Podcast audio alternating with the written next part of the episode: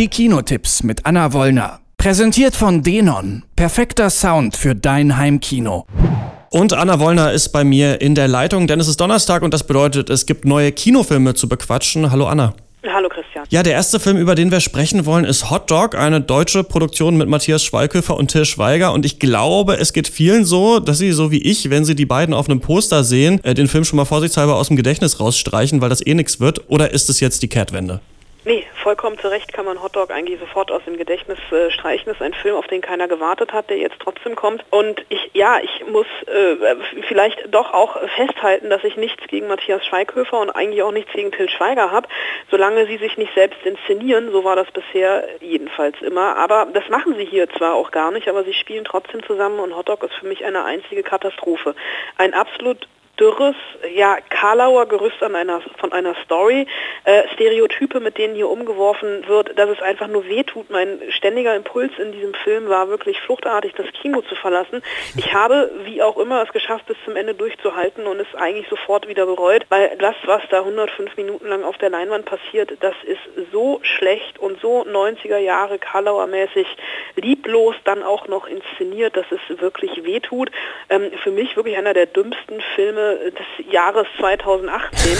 Ähm, und das geht auch schon so ein bisschen bei der Story los. Natürlich spielen Schweiger und Schweighöfer so ein bisschen mit ihren Images.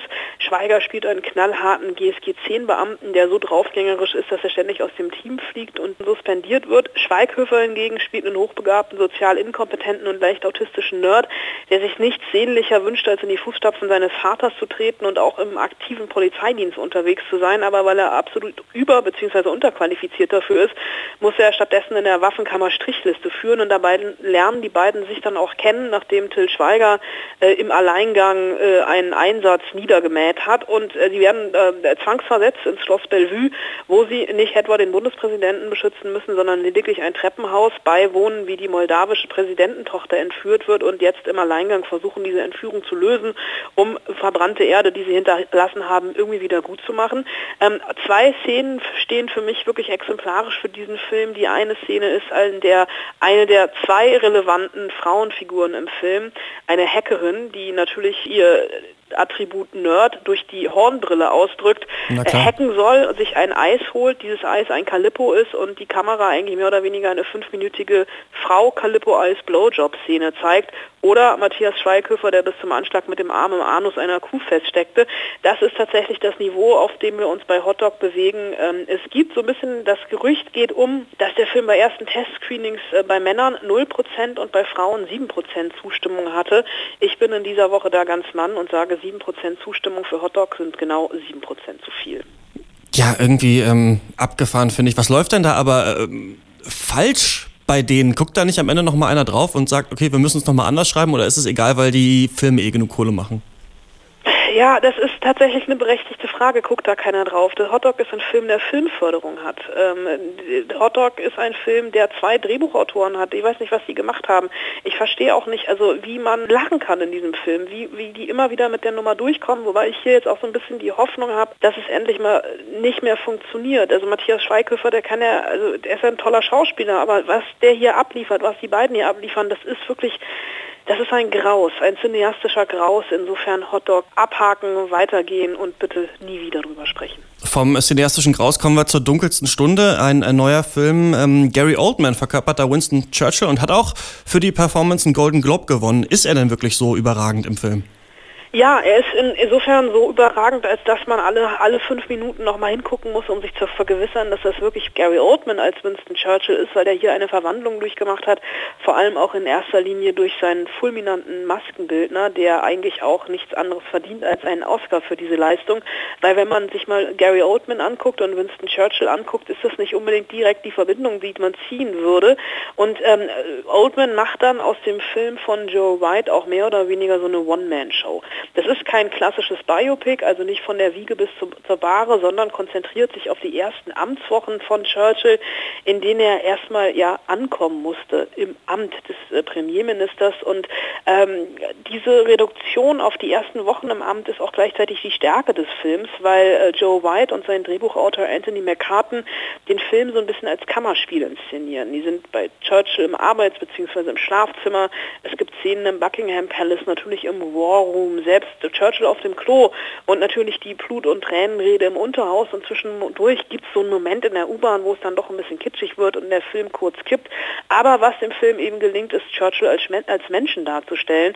Seine Privatsekretärin, die versucht, ihm das Victory-Zeichen richtig beizubringen, der Alkohol, der getrunken wird, die Zigarren, die geraucht werden, die fast schon ja freundschaftlichen Unterredungen mit Ben Mendelssohn als King George. Und was ich da sehr, sehr spannend dran finde, ist, dass die dunkelste Stunde eigentlich so eine Art Gegengewicht zu Christopher Nolans Dunkirk ist, der, der uns ja letztes Jahr im Sommer begleitet hat, mhm. äh, wo es ja komplett nur um die Front ging. Und hier gibt es jetzt eigentlich mehr oder weniger die Hintergrundgeschichte der politischen Dimension. Also England 1940, ein Land, was sich noch im Zweiten Weltkrieg positionieren muss. Und wir gehen mit Churchill hinein in dieses Politisieren, wie die Strippen im Hintergrund gezogen werden.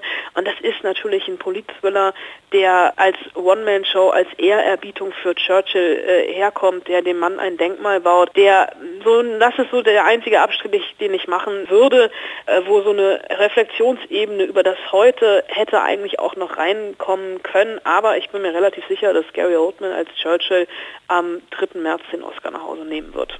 Alles klar, dann äh, schauen wir mal, ob das wirklich passiert. Und dann äh, gibt's äh, diese Woche noch Downsizing. Ich muss sagen, das ist ein Film, den ich in meinem Kopf immer mit Suburbicon durcheinander werfe. Beide Filme sind relativ neu. Matt Damon ist in der Hauptrolle, haben was mit Spießertum zu tun und relativ schlechte Kritiken auch bekommen. Aber Downsizing hat ja eine ziemlich abgefahrene Idee, oder? Ja, eine weitere Gemeinsamkeit von den beiden Filmen ist, und deswegen wirft man sie, glaube ich, auch in einen Topf, dass sie beide bei den Filmfestspielen in Venedig Premiere hatten. Downsizing von Alexander Payne war Eröffnungsfilm, Suburban von George Clooney kam, glaube ich, zwei Tage später und beide haben auch Matt Damon gemeinsam, der so den amerikanischen Durchschnittsspießer All-American Boy spielt und es kann auch keiner so gut in Khaki-Hose und Polohemd rumlaufen wie Matt Damon, weil der ist diese Rolle, die er da verkörpert und Downsizing hat eigentlich eine relativ interessante Prämisse. Es ist eine Science-Fiction-Satire, in der ähm, Alexander Payne die Leute schrumpfen lässt, von normaler Körpergröße auf 12,9 cm, also knapp 13 cm, um einfach Ressourcen zu sparen. Wir leben, das wissen wir alle, über unsere Verhältnisse, die Welt wird lange nicht mehr mitmachen. Und wenn man jetzt aber davon ausgeht, dass wir uns alle schrumpfen lassen oder viele schrumpfen lassen, haben wir ein Platzproblem weniger, man gibt weniger Geld aus, man verbraucht weniger. Und diese Miniaturgrößenlandschaft, die versucht Alexander Payne ähm, zu installieren. Und dieser Schrumpfprozess, das ist wirklich ganz großes Kino im Kleinen. Wenn Matt Damon dann in diese kleingeschrumpfte Puppenhauswelt einzieht und sich da so ein bisschen zurechtfinden muss. Aber, und das ist so ein bisschen das Problem, nach der ersten Dreiviertelstunde verliert der Film seine eigentliche Prämisse vollkommen aus den Augen und driftet in eine komplett andere Richtung ab. Er erzählt in dieser kleingeschrumpften Welt eine vollkommen neue Geschichte und das war so ein bisschen für mich ja verschenkt, weil ich eigentlich viel spannender hätte gefunden, weiter zu erzählen, wie die Menschen in dieser kleingeschrumpften Welt miteinander leben, weil eigentlich ist das natürlich ein Abbild der großen Welt, nur eben im Kleinen mit den gleichen Problemen etc. Und er macht da so eine Gaunerposse mit Christoph Walz noch draus. Das war für mich dann so ein bisschen an dieser Stelle too much. Fehlt da dann so ein bisschen der politische Kommentar, weil es geht ja eigentlich auch um Überbevölkerung, um Armut, um Globalisierung und so weiter, oder? Ja, das verliert er halt komplett aus den Augen. Das reißt er in der geschrumpften Welt auch mal an, aber irgendwann wird es dann wirklich eine sehr, sehr abgefahrene Geschichte, fast schon so ein bisschen sektenhaft, in der, in die Matt Damon da hineinstolpert, getrieben oder reingezogen von seinem Nachbarn, der von Christoph Waltz gespielt wird. Und das ist das, der Film verrät sich am Ende so ein bisschen selbst. Also die erste Dreiviertelstunde wirklich großartig und dann geht's rapide bergab. Anna Wollner war das mit den Kinotipps äh, der Woche. Wir fassen mal zusammen Hotdog mit äh, Till Schweiger und Matthias Schweighöfer. Ein absoluter Graus. Dann äh, Dunkelste Stunde mit Gary Oldman. Sehr sehenswert. Und Downsizing, Achtung, äh, Witz, vielleicht dann in der geschrumpften Version auf dem Fernseher. Lieber angucken. Danke, Anna. Gern geschehen. Die Kinotipps mit Anna Wollner. Präsentiert von Denon. Perfekter Sound für dein Heimkino.